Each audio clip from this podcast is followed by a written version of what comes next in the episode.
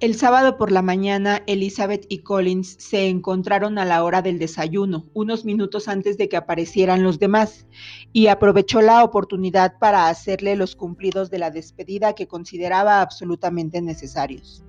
Ignoro, señorita Elizabeth, le dijo, si la señora Collins le ha expresado cuánto agradece su amabilidad al haber venido, pero estoy seguro de que lo hará antes de que abandone usted esta casa.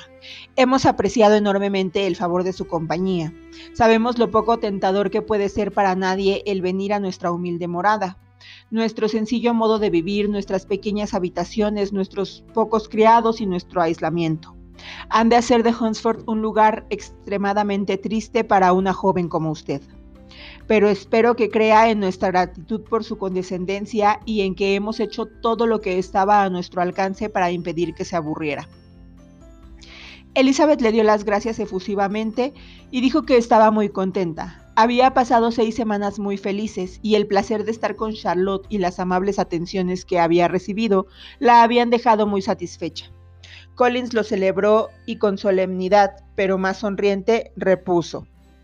Me proporciona el mayor gusto saber que ha pasado usted el tiempo agradablemente. Se ha hecho realmente todo lo que se ha podido.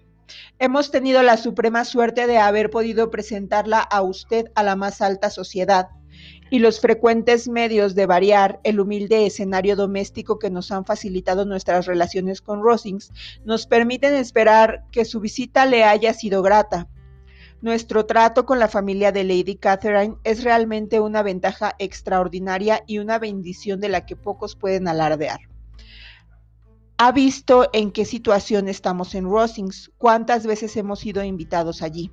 Debo reconocer sinceramente que, con todas las desventajas de esta humilde casa parroquial, nadie que aquí venga podrá compadecerse mientras puedan compartir nuestra intimidad con la familia de Burg.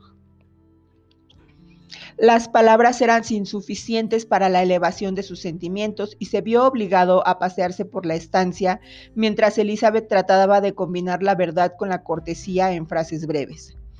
Así pues, podrá usted llevar buenas noticias nuestras a Herefordshire, querida prima.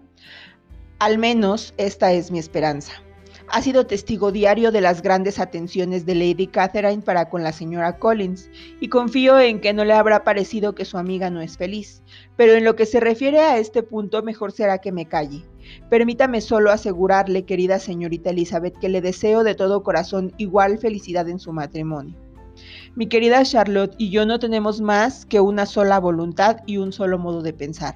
Entre nosotros existen de todo muy notables semejanzas de carácter y de ideas. Parecemos hechos el uno para el otro. Elizabeth pudo decir de veras que era una gran alegría que así fuese. Con la misma sinceridad añadió que lo creía firmemente y que se alegraba de su bienestar doméstico pero sin embargo no lamentó que la descripción del mismo fuese interrumpida por la llegada de la señora de quien trataba. Pobre Charlotte, era triste dejarla en semejante compañía, pero ella lo había elegido conscientemente. Se veía claramente que le dolía la partida de sus huéspedes, pero no parecía querer que la compadeciesen. Su hogar y sus quehaceres domésticos, su parroquia, su gallinero y todas las demás tareas anexas, todavía no habían perdido el encanto para ella. Por fin llegó la silla de posta, se cargaron los baúles, se acomodaron los paquetes y se les avisó que todo estaba listo. Las dos amigas se despidieron afectuosamente y Collins acompañó a Elizabeth hasta el coche. Mientras se atravesaban el jardín, le encargó que saludase afectuosamente de su parte a toda la familia y que les repitiese su agradecimiento por las bondades que le habían dispensado durante su estancia en Longbourn el último invierno. Y le encareció que saludase también a los Garnier, a pesar de que no los conocía. Le ayudó a subir al coche y tras ella a María.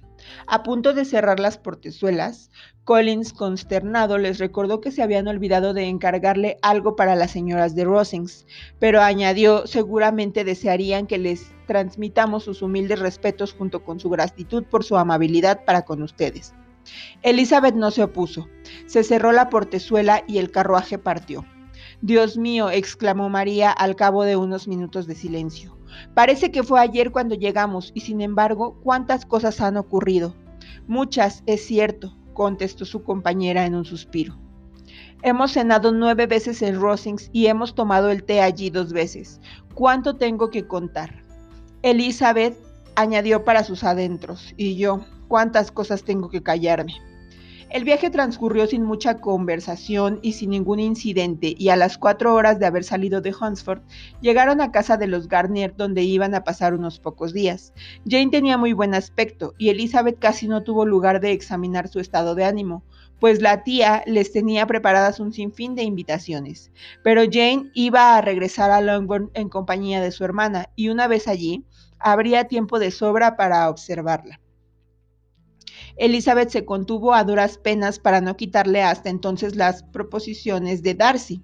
Qué sorpresa se iba a llevar y qué gratificante sería para la vanidad que Elizabeth todavía no era capaz de dominar.